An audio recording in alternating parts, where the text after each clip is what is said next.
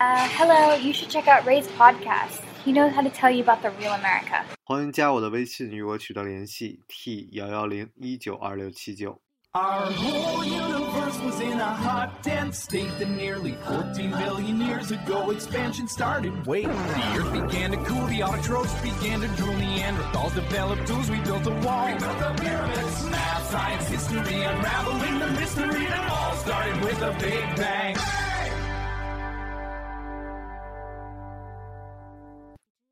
Hello，大家好，欢迎收听本期的老马侃美国，我是老马。哎，咱们这个今天特别荣幸啊，又邀请来了一位女医生，是吧？咱是这个北京某三甲医院的这个一个，是不是您搞男女那点事儿的一个女医生，是小张啊？您跟大家打个招呼。嗨，大家好，我是小张。嗨，对对，他不不愿意暴露自己的这个真实身份啊，就是总想揭露点儿这个事实的真相。您您是在哪个科室啊？我是在辅助生殖，就是呃，就是相当于大家都听说过的做试管的、做人工受精的那种科室，就帮助大家怀孕的科室。嚯，就是这这这想想就是好像很像日本的就是 对小片儿啊。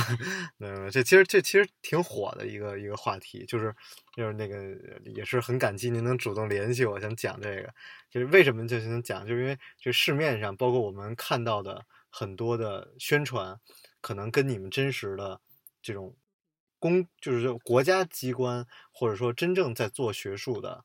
嗯，是很不一样的。对，就是大家的宣传可能可能会会对大家有一些误导性，所以我来揭露一下事情的真相，有点不要脸。是，您觉得最最不真实的是哪哪部分？就是是数据，还是就是大家对中国的技术的一些贬低之类的？其实，呃，现在我不知道大家都生育需求有多大。其实现在，嗯，就是生育生育需求，要不起孩子，我告诉你。可能也有一部分患者他是要不了，就要不到怀孩子。他就是中国不孕的不孕症的发生率是在呃人群中是生育年龄这一块是百分之十左右，其实是一个很高的发生率了。什么叫百分之十啊？就比方说我们正常生育年龄的男女想要孩子，嗯，呃，可能有百分之十十个人里边就有一对夫妇他是自然要不了孩子的。哦，那为为什么要不了呢？就是比方说有一些人他是因为呃，因为不孕的原因有很多，有是男方就不孕，他是比方说精子活力很低啊，而且无精子症啊，女方可能是最主要的有多囊卵巢患者，就是。呃，哦您这讲的是这么开始学术了，是吧？对，然后还有一些女孩子，就是不然长得可能就是正正常常、白白净净的，但是她可能就是卵巢功能不好了，就是卵巢功能早衰。还有一部就跟你觉得跟这个空气污染什么都有关系吗？呃有关系，压力大，而且就是呃，其实女孩子还是尽量不要接触那些染发呀，尤其是染发行业的，就苯啊、酚啊那种化学物品。哦，嗯，对。所以这也其实特别搞笑。你去看那个医生，很少有人会，比如说那个纹身啊，就医生是不会有纹身的。医生也有，但是这个呃纹身还可以，但是嗯，戴首饰也会少很多。戴首饰也也没有特别大的影响，就是化学物品，呃，有就是我们吃的可能也比较杂了，现在是吗？对就我说什么都啪啪伤我脸，跟您聊天就就不不开心的，嗯，就其实很有意思。就是我，因为我当时在美国的时候，不是两年前嘛，我也想尝试过做医疗这个行业，所以当时就是也接触了好多。就是后来我发现，就是最赚钱的就是月子中心，然后跟代孕、跟试管婴儿、IVF。然后那时候我也去联系了北医三院，是吧？您的竞对是吧？是 吧？比较大的竞争对手是吧？呃，但但北医三院其实应该是中国最好的啊。对对对，然后他们那个就是当时跟他们聊天也是，就是门口有好多广告，然后拉着大家去，比如说去泰国啊，然后去台湾，包括我现在朋友圈还有很多人，他们就真的就是在拉所有人去去国外去做这个试管婴儿，然后就说那个国外的那个概率有多高，就成功率有多高。然后我当时也去查过美国的一些数据吧，就中国这块是没有数据的，就是你成功率有有多高，因为它是按次数。比如说你这一次有没有成功，然后所以我当时查到美国最最好的就是说在那个三十岁呃三十五岁以下，它的成功率能达到好像百分之六十，然后但是啊、什么四十二岁以上就就都很低很低，就是其实。后来我就说实话，就是因为你要是想去卖这个产品的话，那你就要说中国怎么怎么不行嘛。但实际上好像其实中国差不多啊。对中国分两大派系，一个是上海的，以邝安平教授为领领导的，一个就是 这太官腔了，这 还有一个是北医三院的，就乔杰院士这这一派系的，就是其实中国的这个呃试管婴儿成功率很高，呃不比国外差，就是我们的数据也有是百分之五十到百分之六十，如果说小于三十岁的以他可能成功率会更高，并不比国外差。那你那你的这个数据是多少岁的呢？呃，就是大约总体来说吧，啊、就是嗯，你对于一些年轻的女性，你可能就是，呃，百分之八十左右都有，就是年轻的三十岁以下的女性多囊卵巢的患者。对但其实真正有需求的更多的是在四十岁往下，就是可能三十五岁到四十岁之间，是吧？嗯，对对就是，对，但但是那个您是研究生的时候就在专门做这方面研究了，是吗？嗯，对，所以就就其实是就本本硕都在做这个研究。嗯，就是呃，我本科毕业之后就是去的生殖中心，然后现在硕士又主要是嗯、攻这一块儿，然后嗯、现在工作也是这一方面。对对对，呃，没有没有，您您讲一讲，就是国内跟国外其实真正不一样的点在哪儿？就是比如说是不是合法性不一样？就是对，就是国内的话，可能是政策问题比较多，然后我们这边的捐卵可能是合法的，但是你像是去北医三院，嗯、像去排队等卵子的话，你要等好多年。然后国外的话，它捐卵、赠卵、代孕，呃，包括捐精什么的，它都是呃，就是可操作的，法律制裁没有那么强，所以就是很多的中介以此为噱头，把人们带过去。其实如果说没有这方面需求的人，在国内他们想要孩子的这个需求是完全可以满足的。对，但但我印象特深，我当时跟北医三院他们那个就是医生聊天的时候，他就说，他说你都不知道中国人就是为了要个孩子有多那个多费劲。就是农村的什么的，就专门跑到北医三院对面，就租个房子，就天天在那儿等，因为他有好多好多那个那个什么，就是这流程吧，或者包括那个什么一次一次的试什么这种，就是这也特别搞笑，就是一边在那个在堕胎，然后一边儿在要孩子，就特别明显啊。嗯，对，就是大家生孩子的需求特别的旺盛，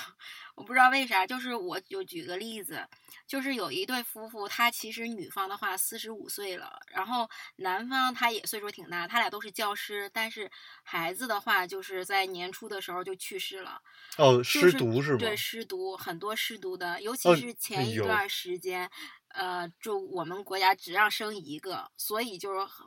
我们这一代嘛，我们这一代都是对对对，很多这种情况，有包括现在放开二胎的话，我们其实呃有一部分的患者他是四十岁以上的，其实他们要孩子也是很困难。那一对夫妇给我的印象很深，主要是因为他俩是教师，经济能力不是特别的强，你就看着穿着衣服就不是特别的。那啥的，但是他就是想要孩子。女方在我们这儿促排卵，取了一个周期，但是呃，形成的卵子特别不好。我们就给他估计，如果说他俩想要个孩子，如果嗯，然后促排卵一个周期是肯定不行的，得三四个、四五个甚至五六个周期才能形成几个好胚胎。然后我们就给他建议，他们最后是上了台湾，花了二十多万是接受的赠卵，然后那边给他移了三个胚胎，他最后很幸运的一次性就怀了三个。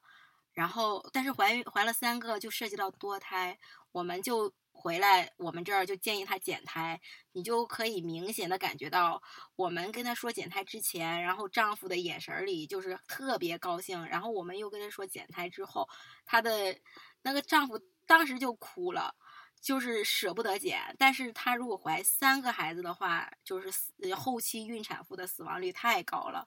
但是，呃，就是这个给我的印象就是孕产妇死亡率是是孩子死还是孕妇死？就是在怀孕后期，可能孩子，哦哦嗯，大人都会有生命危险。哦哦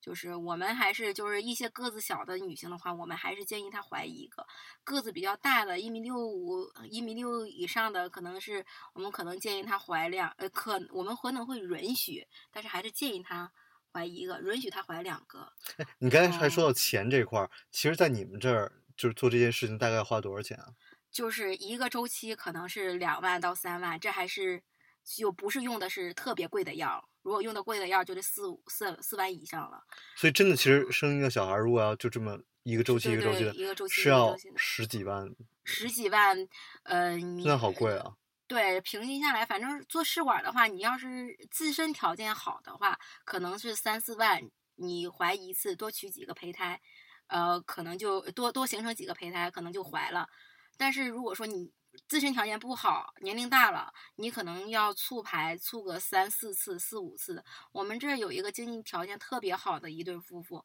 他就是呃女方博士毕业，然后孩子就是就是没有孩子，车子孩子车子房子都有了，但是他就是在我们这儿花了三四十万了，已经还是没有自己的，但是他一特别坚持，就是要自己的，还是在那靠。哦，所以所以其实，但如果他这种情况，其实说实话，就是他就算去了国外，也也对也是一样的，就对，也不会面对的情况都是一哦样的。所以，但国外好处就是说，他们可以更好的拿到就是别人的捐的卵子，是吧？对对对，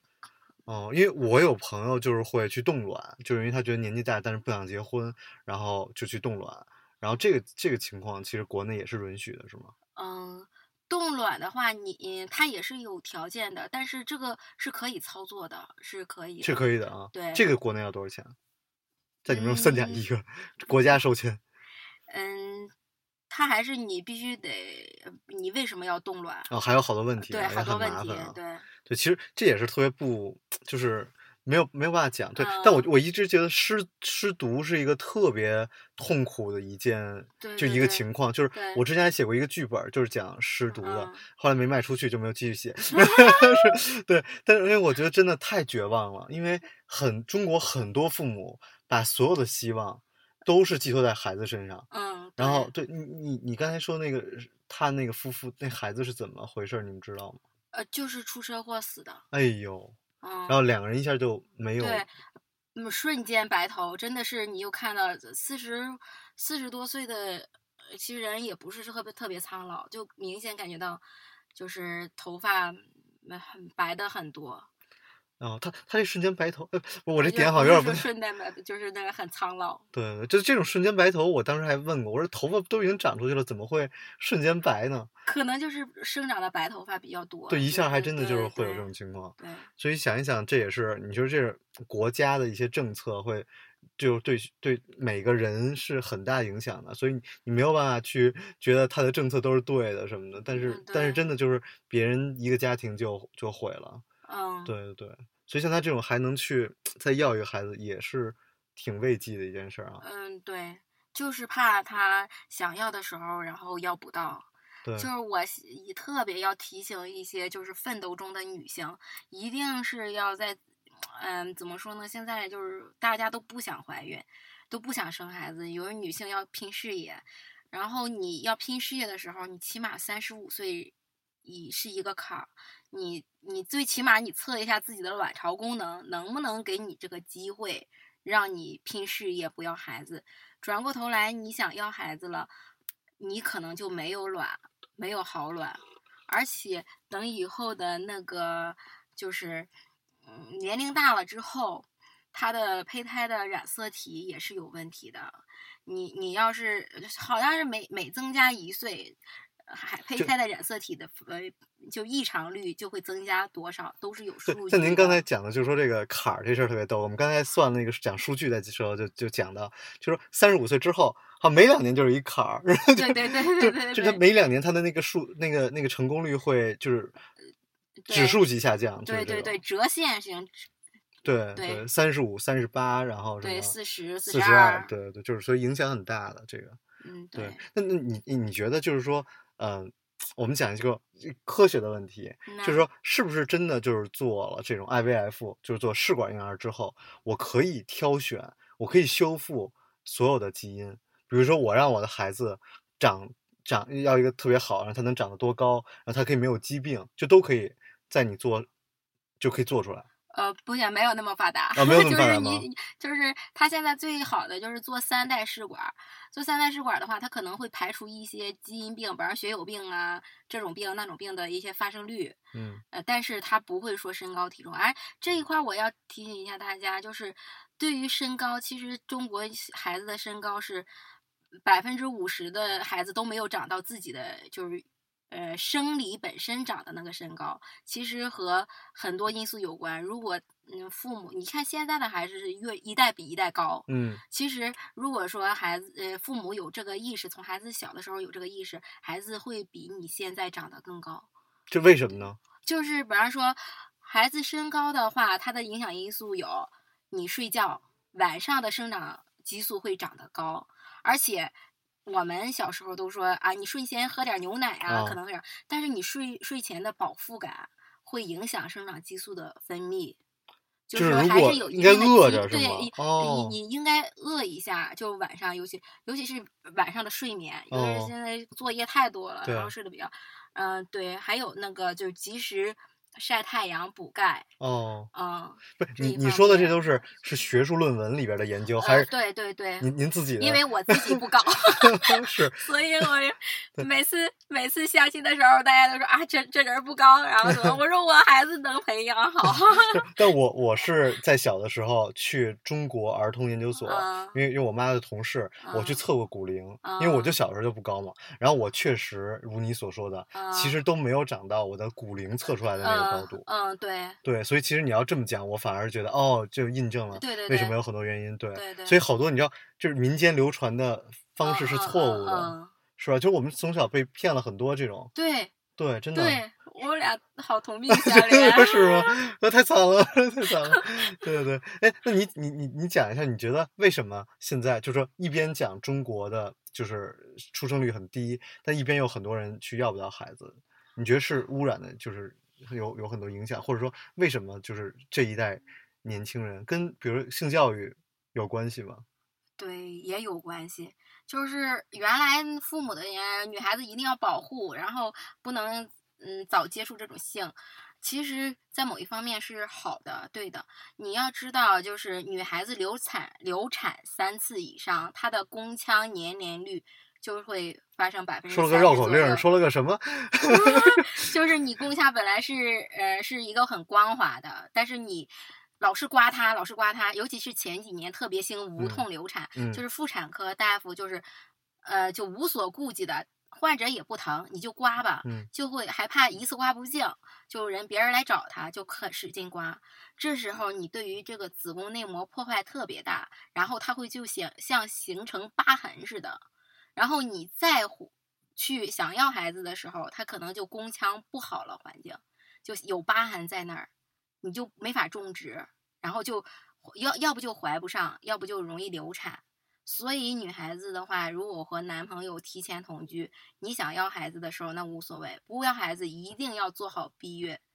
就是有的有我在知乎上看到一个特别搞笑的一个事情，就是这个女孩子和男孩子就是怀孕了，怀孕之后到四四月份，她还女方的父母不想要这个孩子，就是就有一些婚姻家庭的因哦素，但是女方就跟就被父母骗去就打胎了。然后这个女方就还在自责自己为什么没有和男朋友站在一块儿，然后男朋友也在怪她，你为什么不和我站在一起？我在想着，天呐，太没有天理了！这女孩子自己以就是尤其大月份打胎，对于自己身体真的是伤害很大。她还男朋友一点都不关心她这一方面，还在怪她为什么不和自己站在一起，她都不想到怀孕这件事对于女性的一个呃，尤其是流产对于女性的这个伤害性。这是很很大的啊，很大，尤其是大月份儿流产，尤其是用了一些药物，比方说利凡诺的一些引产，它其实对于这个女生的身体影响很大，尤其是我们现在就是要孩子的呃科室，我们会比较注重这些。哦，这打胎的科室就就 就对对对对，就痛 特别痛恨打胎科室，就是你宁愿就是怀到大月份儿之后，你先药流。就是就女孩子在这也要提个醒，就是你宁愿一开始药流流不净，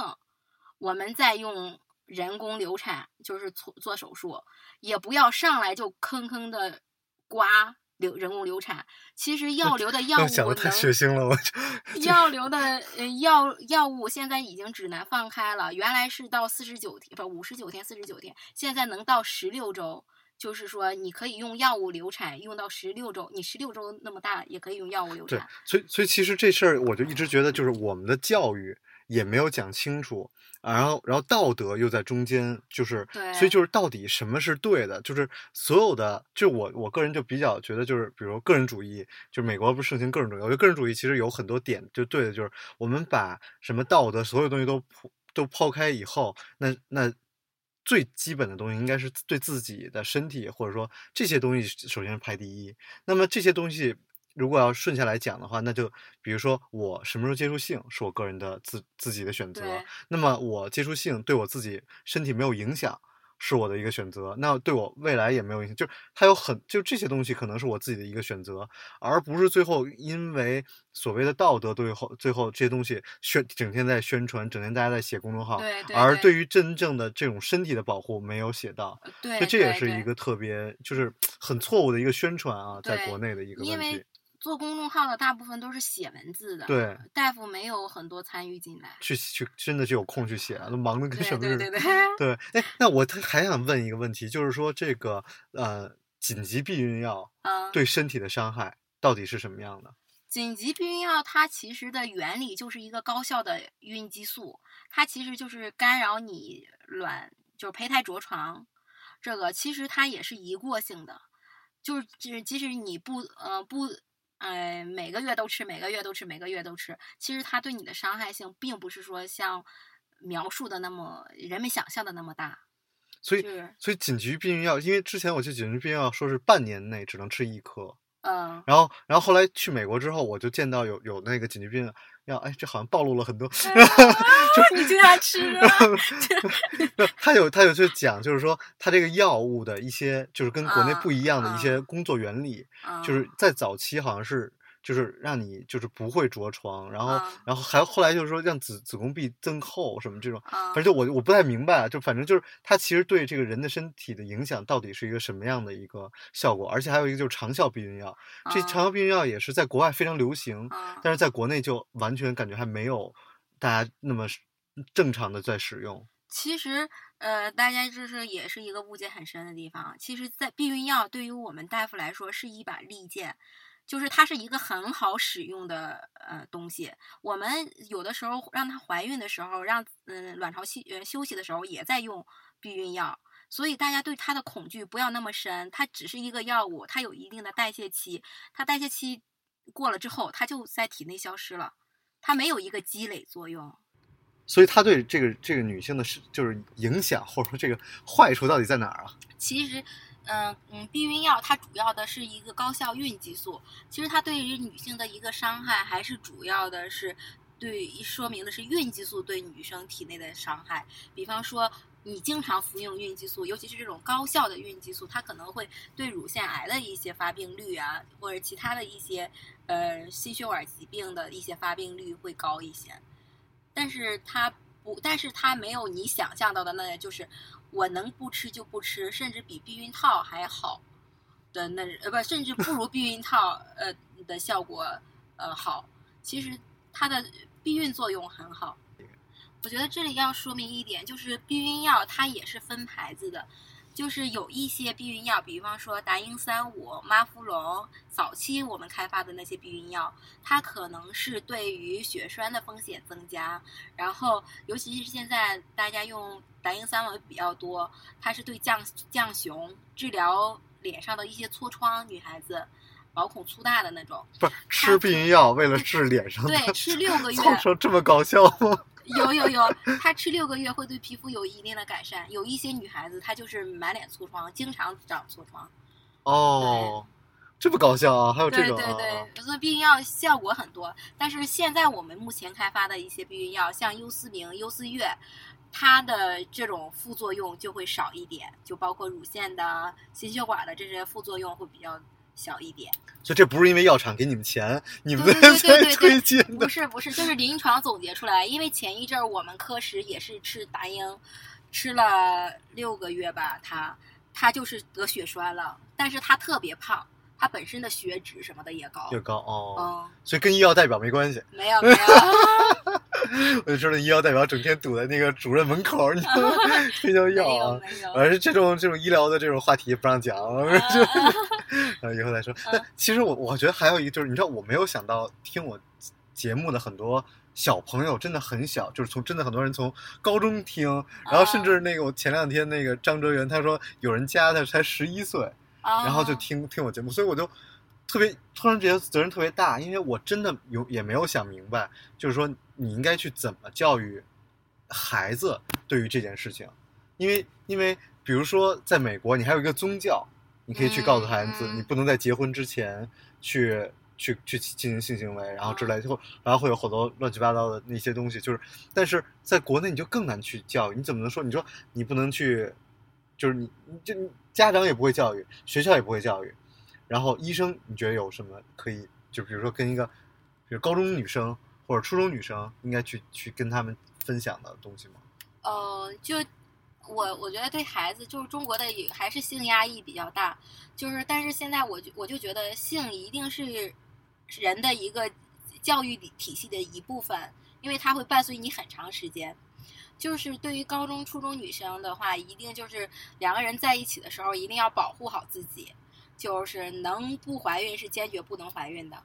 而且还有一部分女生就是，呃，尤其是高中女生，大约大多数都会来月经了。这时候如果说，呃，可能你一开始来月经的前三年，你可能是性腺轴发育不是很好，你这个时候不来大姨妈，不来不正常，可能还可以理解。但是你十八岁以上了，你还月经还是不规律，超过三个月一定要去见大夫，一定要看大夫，因为有一些呃那个孩子他是多囊卵巢综合征的患者，他有的时候半年、一年才来一次月经，那个时候他子宫内膜癌的发生率就是特别高，一定要让他超过三个月就要来一次月经，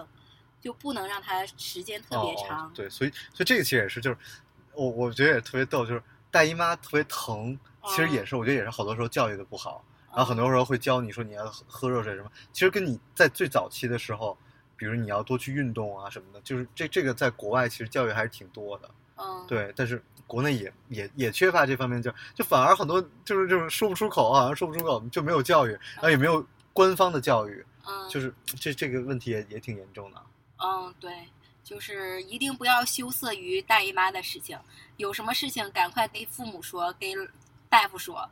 所以我觉得特别好玩，就是你知道，不光其实是这些小这些小小女生，她们对自己身体不了解，有时候她们父母其实也是不知不了解的。大家获取知识的方式都是靠公众号，你知道吗？然后都是靠什么中药啊，怎么样怎么样。但其实实就是很就我我我不是说中医怎么样，但是我就说是因为大家都不懂，所以嗯他比如说他的父母在更年期，他们自己对自己的身体也不知道到底怎么了，就是这是一个就是全民 无知的一个点，你知道吗？嗯，就是这一点，我我从老马的描讲述中，我要给大家提醒两点，一个就是你想怀孕，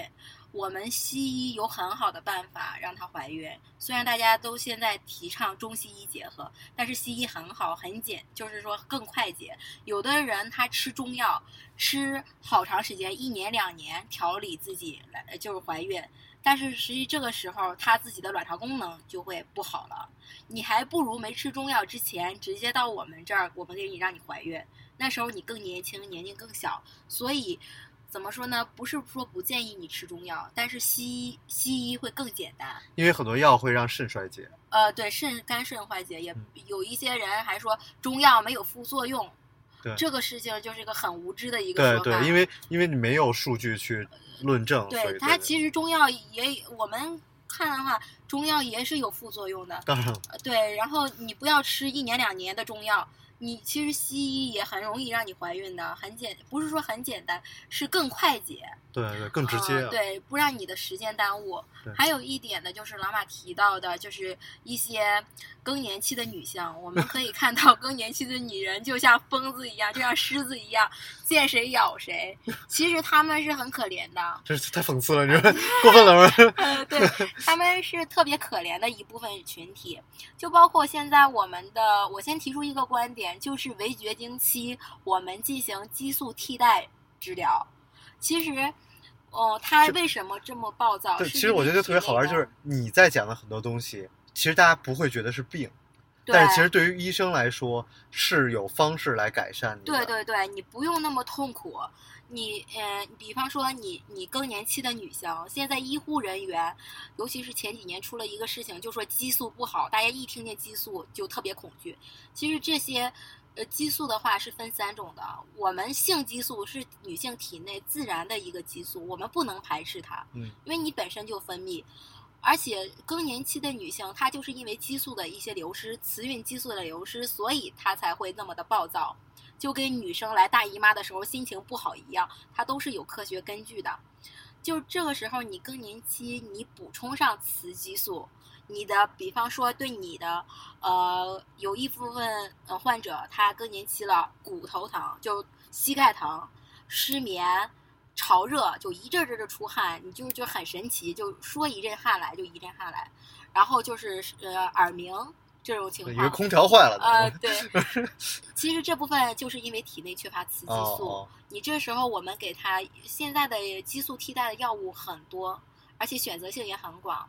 你可你现在就可以补充上雌激素，然后你可以补充到七十岁，就这段时间可以预防你心血管功能，就如血栓，而且呃你的骨质流失，骨质流失是不可逆的，而且嗯就有一部分女性她绝经之后，过一段时间她会比自己年轻的时候低四到五个公分，这时候你如果说吃上吃到七十岁的那个。激素，你这部分是不会缩的。嚯，那您到时候怎么办呀？这是小黄人儿一样。就是你你会会发现，平均的妇产科大夫的女性会比别的行业的女性长寿一些。妇产科的对对对对，妇产科医生的、啊呃，为什么呢？就是他会有激素替代。就是我我的我的亲戚，就是他是，就是我老师的妈妈，她从嗯就是刚绝经就开始进行不素。激素替代，然后他到八十多岁，八十二岁还去当那个门球队队长。嚯！就是可以明显感觉到吃的和不吃的就是很大差那别。这这这个东西现在普及了吗？没普及，现在包括医护人员对于这个激素都很，呃，都很呃抗拒抵抗。但是现在这是一个方向，这是一些高知资高知层的女性在已经开始在用了已经开始在用，所以这个东西就是其实大家知道很少，然后很少很少。那那有有反面的东西，就是是肯定是有有原因才让很多人不去用，因为呃，就是脑白金 就不是脑白金，我们用的就是药，呃，就是可能是大家第一个对激素有点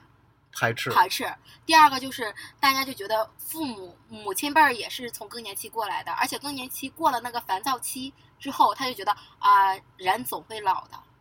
啊、哦，所以呃大家觉得这不是病。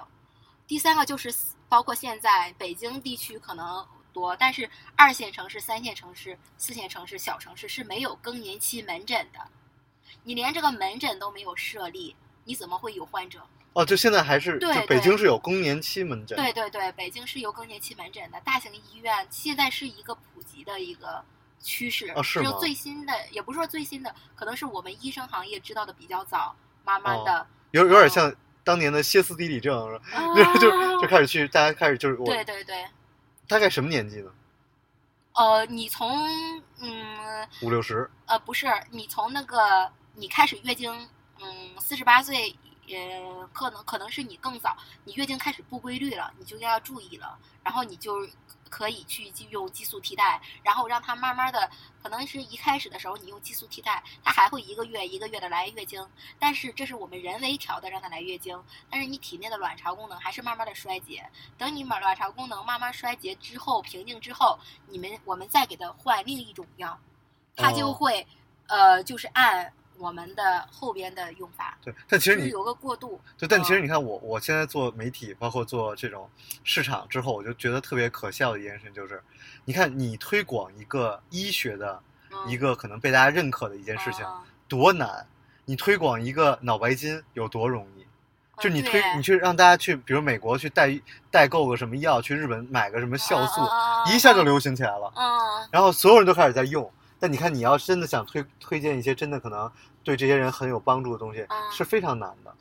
医所以因为医生这个群体对于媒体还是比较遥远的。你看脑白金的宣传广告，对对，所以但其实大家都知道那都是胡扯的嘛，嗯、所以都知道那些保健品都是没有用的嘛。嗯，对我从来没有见过哪个医生说要去用保健 品，对吧？医生去朋友互互相送礼，不可能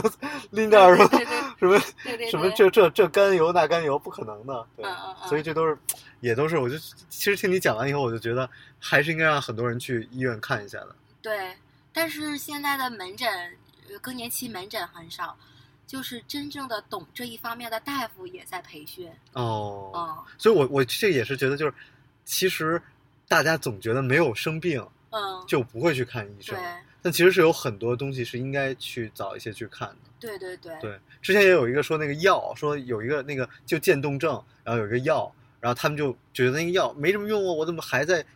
就在在嗯在那个嗯在渐冻呢？但后来他那个药一停，然后他立刻那个增速就变得很快。他说：“哎呦，原来这药其实还是有用的，就是很多时候药是在减缓你的痛苦，对对而可能很多病是治不好的，这也是对对，包括激素这种。所以啊，我觉得真的就是很多时候特别无知，就是我嗯。们受媒体的影响，嗯，然后受什么公众号的影响，受经济利益的驱使，嗯，对吧？如果这期节目最后我们说开始卖这个药，那这就就你就就很很很不知道到底是什么，所以嗯。这个很 很艰难，所以我也非常非常开心能把小张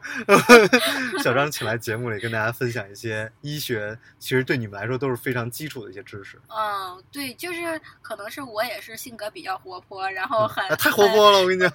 很，特别很很很喜很希望。就是把这些东西告诉大家，因为对于我们来说，医生来说就是很简单的事情，但是等患者到了我们门诊之后，就已经你会觉。得，哎呀，这么简单的东西，他怎么还会这样？就会很可惜。这么无知啊，这种可能我还没有被社会利益什么的所熏陶，是吧？是 吧所以还比较单纯。对，主要那个医药代表不需要找你就已经决定卖什么药了，对，红包拿的少。没有红包，对，所以也感谢我们的观音姐姐，是吧？送子观音，是吧？感谢老马。然后我们下期节目再见，拜拜。拜拜。You were here before. Look you in the eye. You look like an angel. Your skin makes me cry. You float like a feather.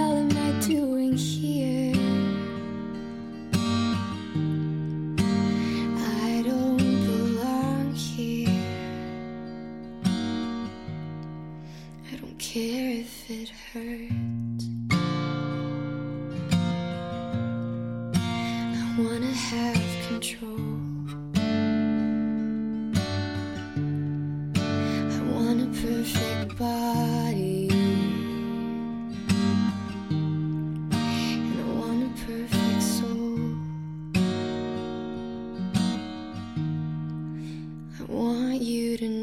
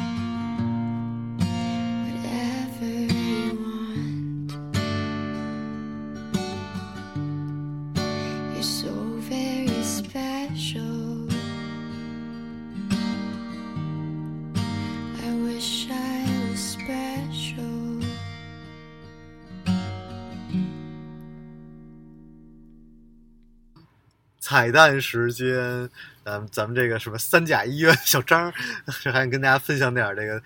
正文里不能分享的是吧？十八禁的话题是吧？啊，也不能说十八禁，其实跟年龄没关系了啊。现在就是大家都应该知道的一些就是科普的问题啊。但这其实也是因为我之前有一期节目，就是讲到，就是说可能女生应该可以掌控自己的身体，就是你有应该有自己的自由。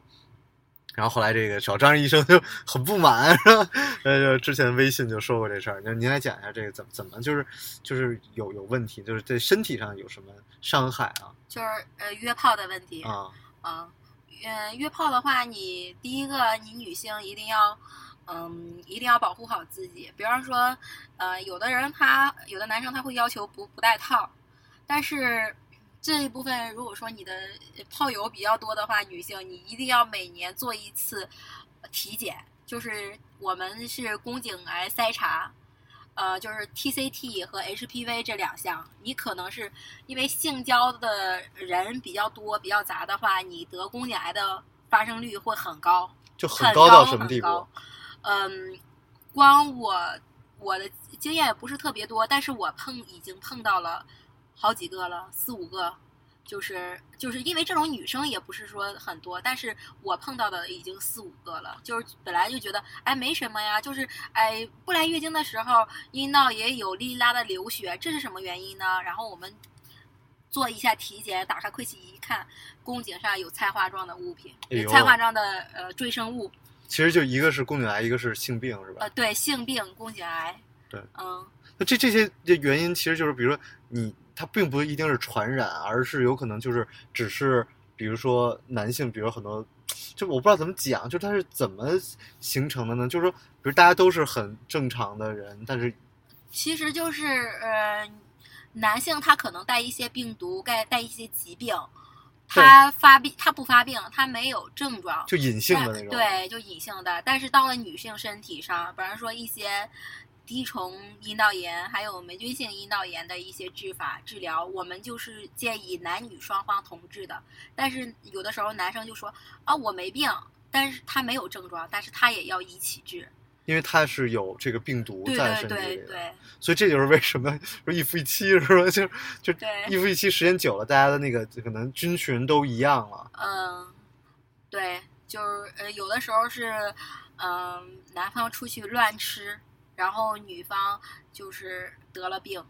但是也找不出原因来。啊，乱吃您指的是啊引、对对打引号了对啊，对对对所以这这这这影响很大对啊！您刚才给我讲了一个特别可怕的一个案例，然后其实老马特别感兴趣的那个案例，就是也我也是听说过的，呃，就是有一个男男性，他和女性进行深喉性交，但是呃，他能他让四个女性都得了喉癌，